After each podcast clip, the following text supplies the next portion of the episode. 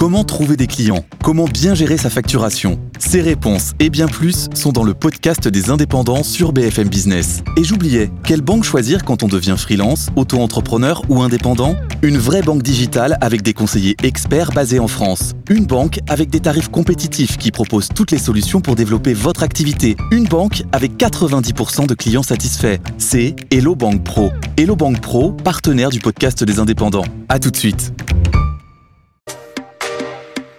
BFM Business, Tech RH. Tout comprendre sur l'innovation dans les ressources humaines. Présenté par Alexia Borg.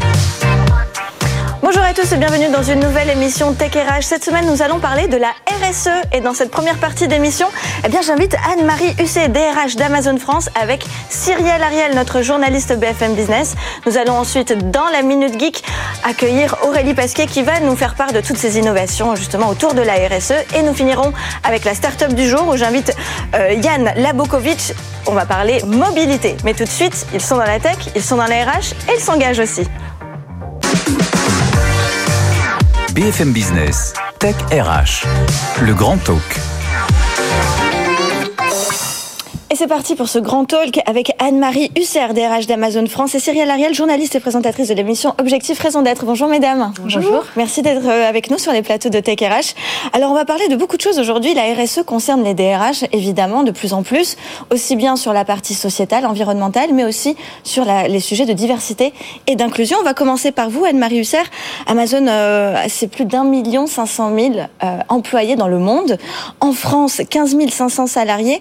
3 000 nouveaux prévus en 2022. On va voir peut-être où, on en est par rapport à, ces recrutements. Euh, quelles sont les responsabilités sociales qui en découlent? Alors en effet, Amazon en France, 15 500 salariés, donc on est euh, une entreprise qui est fortement ancrée sur son territoire, présent depuis euh, plus de 20 ans sur une trentaine de sites. Et euh, la place que nous avons nous confère également d'importantes responsabilités. On est créateur d'emplois depuis une vingtaine d'années en France. On va, comme vous le disiez, créer 3000 emplois cette année et porter nos effectifs à 18 500. On a également investi plus de 10 milliards dans l'économie française depuis 2010. Donc on est un acteur social et économique important, on crée de l'emploi, on crée de la richesse et donc ça nous renvoie également d'importantes responsabilités. La première de ces responsabilités, c'est de contribuer, de, créer plus de richesses que celles que l'on consomme. Et ça, c'est inscrit dans les valeurs d'Amazon. Mais c'est également des responsabilités pour faire en sorte que les choses euh, deviennent meilleures euh, que l'état dans lequel on les a trouvées et contribuer à faire d'un environnement de travail quelque chose de plus diversifié, de plus inclusif et de plus juste. Alors justement, comment vous vous engagez pour cette diversité dès l'embauche? Alors dès l'embauche, en fait, Amazon, au-delà du CV, va recruter des profils qui sont en adéquation avec les valeurs de l'entreprise. Donc on va s'attacher à des collaborateurs qui ont le souci du client, qui euh, sont curieux, euh, qui ont envie d'essayer de nouvelles choses et qui sont également autocritiques et qui acceptent l'échec. Ça, c'est des, valeurs d'Amazon. Et à partir du, du moment où vous recrutez sur les valeurs, ça objective énormément vos choix. Et Amazon offre l'égalité des chances, puisque en fonction de ces valeurs-là, vous pouvez rentrer chez Amazon avec ou sans diplôme. Vous pouvez euh, rentrer chez nous euh, avec euh, beaucoup d'expérience professionnelle ou pas du tout. Vous pouvez rentrer en fin de carrière, en début de carrière, en reconversion professionnelle. Vous avez des personnes qui ont arrêté de travailler pendant plusieurs années pour élever des enfants et qui veulent se remettre sur le marché du travail. Donc tout le monde peut rentrer chez Amazon en fonction de cette adéquation avec des valeurs fortes de l'entreprise et évoluer aussi bien euh, euh, du monde de la logistique vers le e-commerce, à la régie publicitaire, avec des passerelles métiers qui sont extrêmement perméables. Un poste sur deux est pourvu en interne. Alors j'aimerais rebondir sur le mot valeur que vous avez évoqué plus d'une fois euh, pour deux raisons. La première, c'est au niveau du recrutement. Aujourd'hui, les candidats, notamment la génération Z, est très sensible aux valeurs environnementales. Mhm. Qu'est-ce que vous proposez? Quels sont vos engagements vis à -vis de cette jeune génération? Pour les rassurer et qu'ils ne soient pas dans, voilà, dans les gros GAFAM qui polluent, donc parmi les premiers pollueurs. Qu'est-ce que vous leur répondez vous à avez, Vous avez entièrement raison, c'est-à-dire que les, les personnes aujourd'hui vont choisir une entreprise principalement parce qu'ils vont se retrouver dans les valeurs de cette société-là. Et ben donc ça tombe bien puisqu'on on embauche effectivement des profils qui seront compatibles avec nos valeurs. Moi, ce que j'ai envie de vous dire, c'est euh, à la fois sur le plan social, économique, environnemental, Amazon a contribué à faire énormément de choses, mais on prend également des engagements sur de la création d'emplois, sur le développement de l'employabilité, sur le développement économique, en ayant en tête l'impact environnemental. Alors c'est une équation qui n'est pas toujours facile non, effectivement, J'essaye de faire le lien et de. je vais vous donner des exemples. Sur la création d'emplois, l'an passé, nous avons passé une convention avec Pôle Emploi, qui est présent, qui a un maillage territorial très fort et qui euh, nous a permis d'aller au plus proche des territoires, en particulier vers les jeunes de moins de 30 ans qui euh, euh, cherchent des débouchés professionnels pour accompagner la création de 4000 emplois en CDI sur l'année 2021 et on va continuer avec Pôle emploi à faire la même chose sur l'année 2022. Donc ça, c'est sur l'accès à l'emploi. Sur le développement de l'employabilité, j'ai envie de vous parler de deux initiatives très concrètes. La première, c'est l'école Amazon. Quand on dit qu'on favorise l'égalité des chances et que des collaborateurs peuvent rentrer sans aucun diplôme, mais même pas le BEP ni le CAP, en quatre semaines, avec euh, un accord que nous avons passé avec l'AFPA, nous avons un programme qui permet à des personnes qui n'ont rien en poche d'obtenir un diplôme équivalent BEP CAP en préparation de commande, qui est un diplôme qui pourra leur servir ensuite pour la vie. Donc ils arrivent sans rien chez nous et en quatre semaines, par l'expérience pratique, par euh, des problèmes de formation théorique, ils ont un diplôme, un équivalent BEP CAP en poche pour la vie. Le deuxième exemple, c'est Amazon Future Engineer.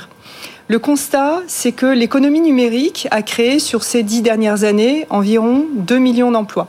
Ça va être à peu près autant sur les dix prochaines.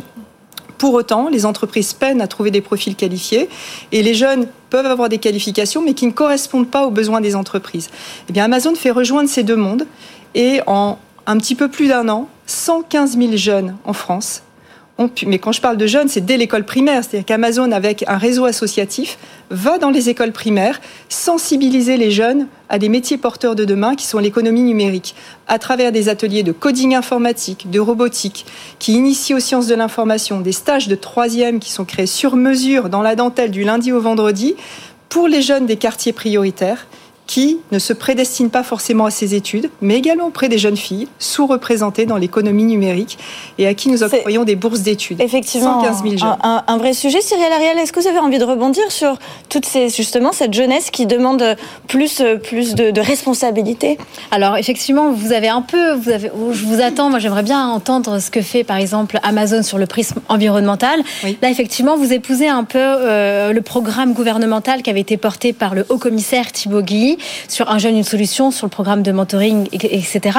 Et effectivement, pour rebondir sur ce que vous venez de dire, Alexia Borg, il y a eu, il y a deux ans, le réveil écologique signé par plus de 33 000 de nos étudiants en France qui effectivement challengeait les grosses entreprises, euh, des PME aux, GAFAM ou en passant par les entreprises du CAC 40 sur leur engagement écologique. Donc effectivement, aujourd'hui, on parle de valeur chez Amazon. Mais moi, j'ai envie de connaître la raison d'être d'Amazon. Oui, mais euh, le, sujet environnemental, il est central. Et non seulement il est central, mais on associe également nos salariés à, cette ambition. En 2019, Amazon a signé le Climate Pledge, a co-signé le Climate Pledge avec des engagements très forts, qui est d'atteindre euh, la neutralité carbone euh, en 2040, c'est-à-dire 10 ans avant, les accords de Paris. Voilà. Alors, de manière très concrète, euh, nous, nous, travaillons sur. Euh, alors, il faudrait deux heures d'émission pour couvrir tous les sujets, mais nous associons nos collaborateurs, par exemple, pour réfléchir à la réduction des emballages. Amazon a ah, annoncé la suppression de l'utilisation des matières plastiques. Mm. Ça, ça a été annoncé. Et on a depuis 2015, réduit euh, de plus d'un tiers le poids des emballages. La deuxième chose, c'est travailler sur des livraisons vertes. Aujourd'hui, dans Paris intramuros, deux tiers des livraisons sont assurées avec zéro émission. Et donc, ça affiche une ambition beaucoup plus forte au niveau national de faire ça sur euh, toutes les villes de France, euh, à travers avec des cargo bikes, des livraisons en vélo, des livraisons à pied. Nous associons également des collaborateurs à des réflexions sur comment réduire euh, notre empreinte carbone avec des bâtiments qui soient euh, euh, plus construits en hauteur, beaucoup également de bâtiments qui sont de la réhabilitation et non pas des nouveaux bâtiments. Et donc on a des capacités sur quatre étages, donc 50 000 mètres carrés de prise au sol, mais 180 000 mètres carrés de capacité parce qu'on construit en hauteur. Et nous avons des collaborateurs qui travaillent avec nous sur ces sujets. Alors, Cyril Ariel, vous avez fait le tour du monde des entrepreneurs, voire même des intrapreneurs aussi. Hein. Euh, vous êtes également, vous avez également euh, fait un ouvrage qui s'appelle Nos raisons d'être. Alors, qu'est-ce que les entreprises plus responsables en 2022 peuvent proposer à cette jeune génération pour les motiver à venir postuler chez eux? En quoi elles sont plus responsables? Et qu'est-ce qu'une entreprise responsable? Une entreprise responsable, on le voit, on voit c'est souvent cette labellisation internationale B Corp qui, on va dire, en France est peu connue, mais on va dire de plus en plus, il y a à peu près 150 entreprises qui sont Bicorp en France, plus de 6000 dans le monde. Et il y a également les sociétés à mission qui sont en train, on va dire, plus ou moins en train d'exploser. On rappelle que la société à mission La Raison d'être, c'est né avec la promulgation de la loi Pacte en mai 2019 et actuellement on en est à 650 entreprises, sociétés à mission. J'aimerais juste dire, euh, rappeler ce qu'a dit Brice Rocher, qui est quand même, voilà, euh, le petit garçon d'Yves Rocher, qui est aujourd'hui à la tête du groupe Rocher, c'est une dizaine de marques dans le monde. Ils sont Bicorp, ils sont société à mission.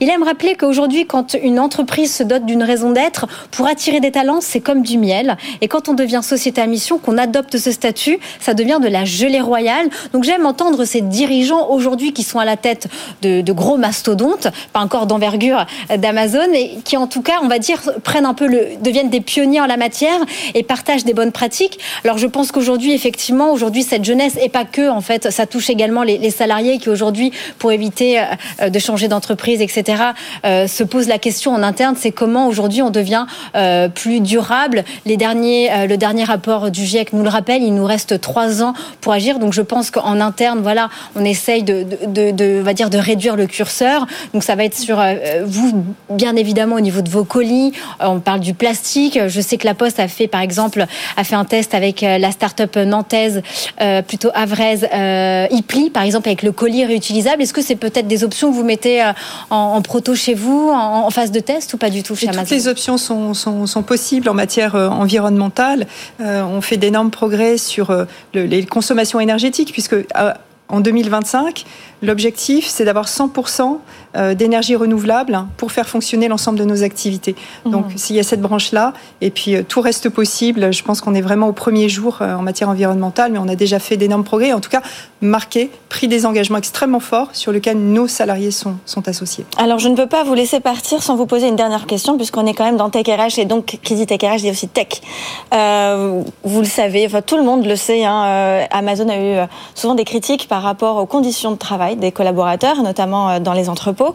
Aujourd'hui, est-ce que vous pouvez imaginer euh, une entreprise robotique venir soulager euh, les tâches les plus pénibles des salariés dans les entrepôts? Est-ce que c'est quelque chose qui est en voie de, se développer davantage?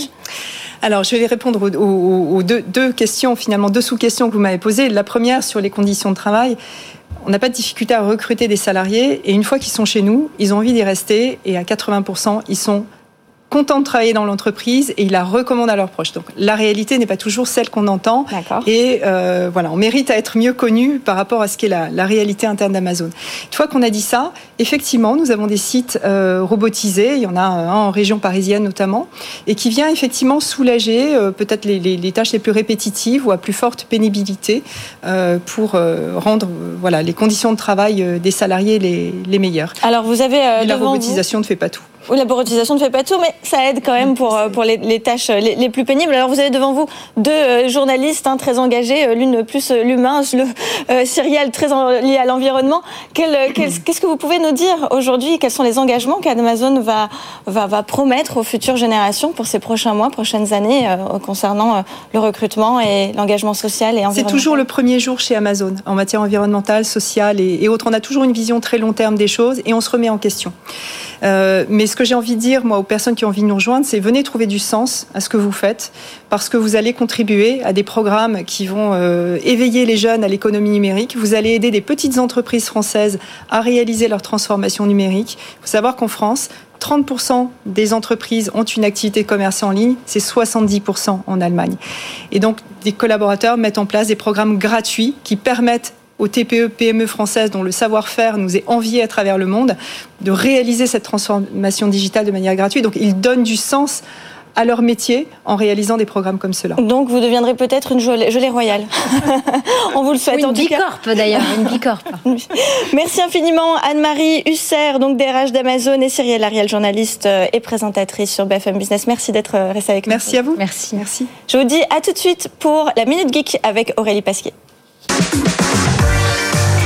BFM Business, Tech RH, la Minute Geek. Et avec nous Aurélie. Bonjour Aurélie. Bonjour Alexia. Alors la RSE dans l'entreprise ne peut pas se faire sans les salariés, bien évidemment. Alors euh, est-ce que vous pouvez nous présenter vos trois pépites euh, que les entreprises euh, bah, que les entreprises peuvent mettre en place dès à présent pour avoir un meilleur RSE, on va dire? Bien sûr, on va commencer par Wenabi. Wenabi, le but c'est de permettre aux entreprises de tenir leurs engagements sociétaux et environnementaux en s'appuyant sur les salariés. C'est une plateforme digitale proposée en marque blanche dans lesquelles on va retrouver euh, toutes les associations et les actions sélectionnées euh, par l'entreprise dans lesquelles les salariés pourront s'investir. Il y a beaucoup de choses euh, qui sont possibles. Réaliser son bilan carbone personnel, faire des missions de sensibilisation en interne, monter des cagnottes pour des causes identifiées ou entrer en contact avec différentes associations. Wenabi va compiler toutes les actions et toutes les heures passées sur la plateforme ou au service d'associations par les salariés et produire un reporting pour les RH et la direction. Alors j'ai eu euh, Emmanuel Bandjak, le cofondateur de Wenabi au téléphone, qui identifiait plusieurs avantages pour les entreprises et notamment pour les grands groupes. C'est d'abord de compiler toutes les actions qui sont menées par tous les salariés dans chaque filiale et même dans chaque pays où l'entreprise est présente. Ça va permettre également de dire aux salariés dans quoi on s'engage ou alors de justifier de ces engagements RSE pour gagner un appel d'offres, par exemple. Et pour les PME, c'est d'avoir une solution clé en main. Alors une autre, euh, une autre solution, bah, c'est une autre plateforme digitale qui s'appelle Day One. Oui, alors en plus de tout ce que propose euh, Wenabi, Day One va vous proposer euh, d'organiser votre team building solidaire avec une formule qui s'adapte complètement à vos besoins et à vos équipes. Ça peut aller de 5 à 350 personnes. On on peut citer euh, l'exemple de Segos qui a organisé un clean walk, c'est une marche où on ramasse euh, des déchets pour euh, plus de 30 collaborateurs. 15 financiers d'Aviva ont rejoint une association, le Cartable Magique, pour préparer des kits scolaires envoyés à des enfants dyspraxiques. Et c'est ça la force de One, c'est de trouver l'association qui va avoir besoin de bras le jour où l'entreprise a décidé d'organiser sa journée RSE pour que l'action ait un vrai impact solidaire. Mais c'est pas tout. Day One aussi un accompagnement pour les salariés seniors en pré-retraite, euh, prévision de départ à la retraite grâce au mécénat de compétences. Le mécénat de compétences, l'entreprise euh, va euh, mettre à disposition un salarié pour une association et en échange va récupérer 60% de son salaire chargé. Pour le salarié concerné, c'est une transition tout en douceur. Day One propose un test de personnalité et de compétences pour créer un match entre le salarié et une association. Et ensuite, le salarié va y travailler à temps plein ou à temps partiel pendant trois mois à deux ans. Et alors une dernière solution, pardon Aurélie, c'est que euh, vous avez aussi trouvé une pépite qui permet au DRH de maintenir l'engagement de, des collaborateurs et de porter des projets au sein de l'entreprise. Alors qu'est-ce que c'est que cette dernière Vous connaissez euh, Ulule, Alexia? Oui, tout à fait. Eh ben c'est pareil, c'est euh, le même principe qu'Ulule, une plateforme de financement participatif, mais dédiée à votre entreprise. Ça s'appelle Team Starter. Chaque entreprise et chaque salarié va pouvoir se connecter à un espace dédié à son entreprise et porter des projets. Par exemple, euh, Thibault a récolté 5100 euros pour mettre en place un système de covoiturage pour les trajets domicile-travail. Gaëtan a recruté, euh, a récolté 2150 euros pour euh, monter un kit d'onboarding. On peut aussi monter un concours interne à l'entreprise de collecte de déchets. On peut notamment citer le groupe Sphère, un groupe de conseil en stratégie digitale qui a choisi dans sa démarche RSE d'accorder chaque mois 10 euros à ses collaborateurs, 10 euros pour monter des projets ou en financer d'autres sur Team Starter. Et euh, c'est déjà 4000 initiatives qui ont été portées. Merci infiniment Aurélie pour ce belle pépite. Euh, Merci Très très intéressant comme toujours. Je vous dis à tout de suite pour la start-up du jour. BFM Business, Tech RH, la start-up du jour avec nous Yann Lobkowitz, euh, directeur du développement de Skipper. Bonjour Yann. Bonjour Alexia. Est-ce que j'ai bien prononcé votre nom cette fois-ci Oui, bon, très ça bien, me rassure quand même. Alors une start-up à impact qui propose aux entreprises de repenser la mobilité des collaborateurs, c'est bien ça Oui, exactement, un petit peu sur le même modèle que les tickets restaurants. D'accord. On cherche à inclure les, les salariés et à leur offrir plus de choix dans leur mobilité. Euh, donc euh, aujourd'hui, on a le choix entre euh, la trottinette électrique, euh, les scooters électriques, les vélos, vélos évidemment. Mmh. Euh, Et euh, à l'origine, il y a toujours le financement à 50% du pass Navigo pour les Parisiens oui. ou du titre de transport euh, Mhm. partout en France. Eh bien, euh, un décret d'application euh, de la loi d'orientation des mobilités euh, propose à travers le forfait mobilité durable, c'est le nom de ce, de ce mécanisme, d'offrir jusque 600 euros par an exonérés de charges pour l'entreprise et exonérés évidemment de, euh, d'impôts pour le salarié. Euh, ces 600 euros sous la forme d'une carte qui peut utiliser librement sur ses mobilités du quotidien et mobilités qui sont vertes en priorité. D'accord. Alors concrètement, ça marche comment? Parce que vous parlez de tickets restaurant, on dirait que c'est quelque chose d'assez accessible aussi. Euh, les salariés ont quoi ont une carte on- Comment ça se passe? Oui, c'est ça. C'est ça? Ils sont dotés d'une carte. Euh, sur cette carte, ils ont un droit de tirage donc, qui est limité à 600 euros et ils l'utilisent librement dans leur quotidien.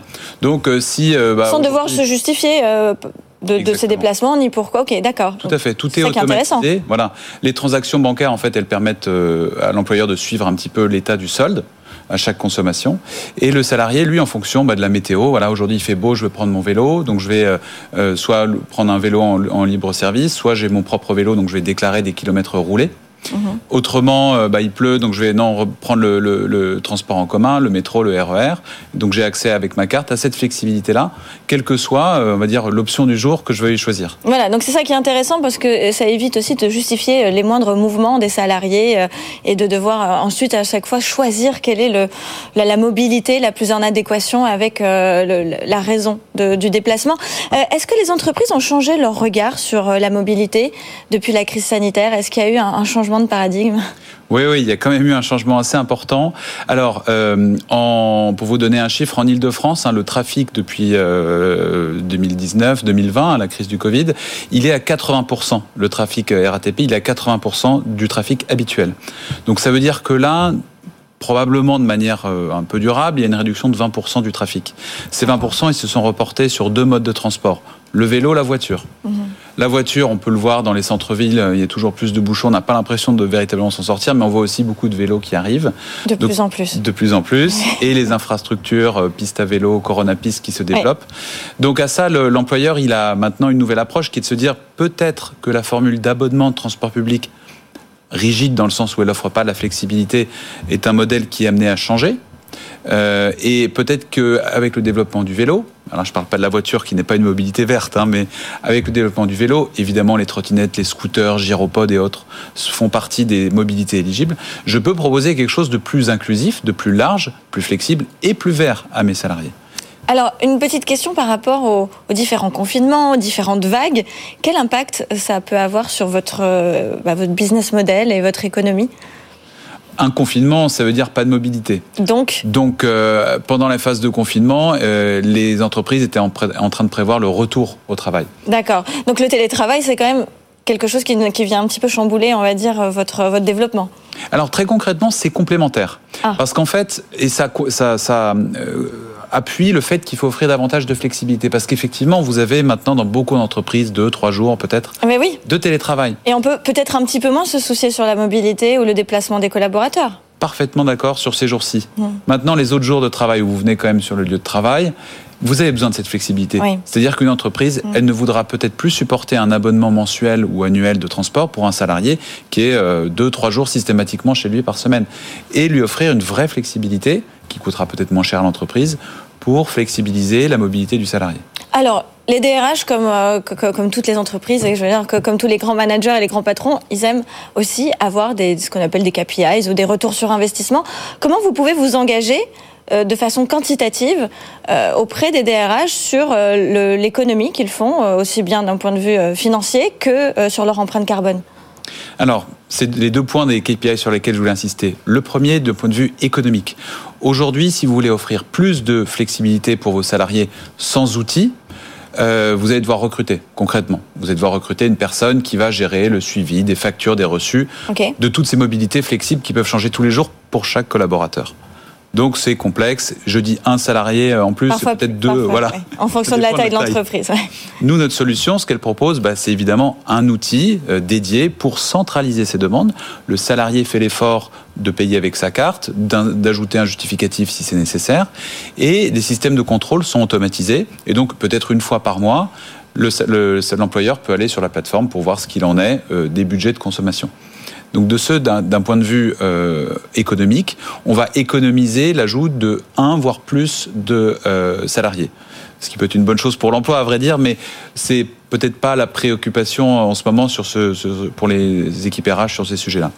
Le deuxième volet des KPI, c'est sur l'impact carbone. Et c'est là, évidemment, qu'il est majeur. Nous, ce qu'on propose dans notre outil, dans Skipper, c'est un évaluateur impact CO2.